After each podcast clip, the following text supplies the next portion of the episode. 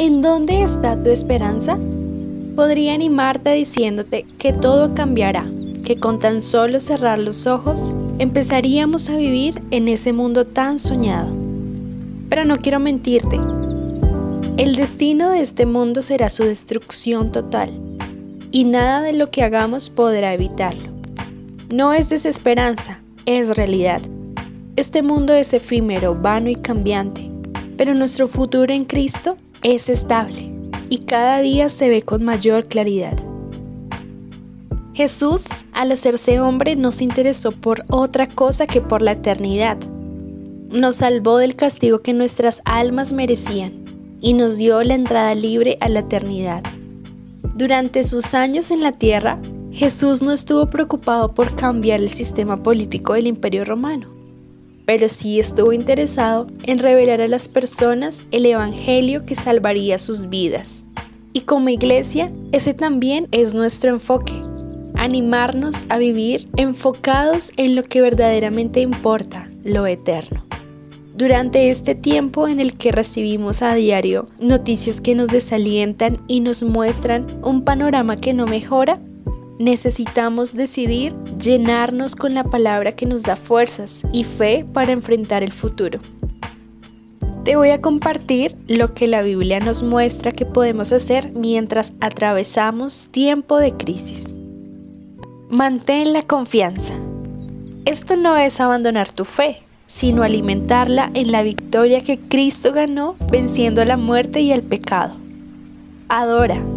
Mantén una actitud de agradecimiento por lo que Dios hizo por tu vida.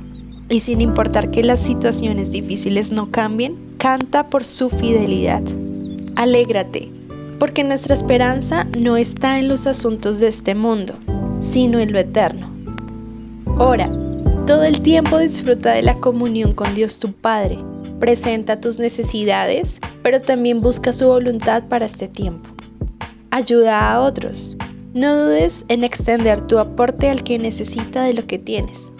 Todos tenemos algo para dar. Además, esto te ayudará a dejar de estar centrado solo en ti y te llevará a extender el reino de Dios.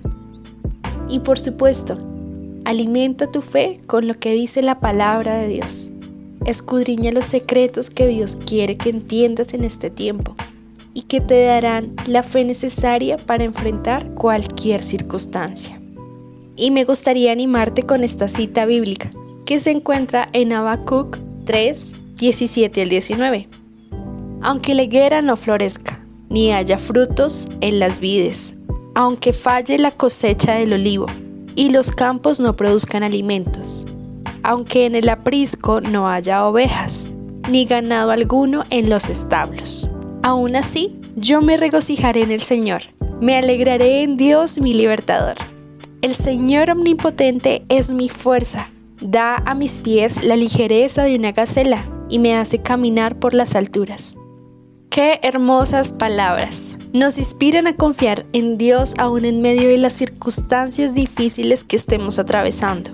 Y por último, pregúntate, ¿qué va a pasar conmigo si la situación no mejora? ¿Correré desesperado a buscar una salida o esperaré para ver quién es Dios?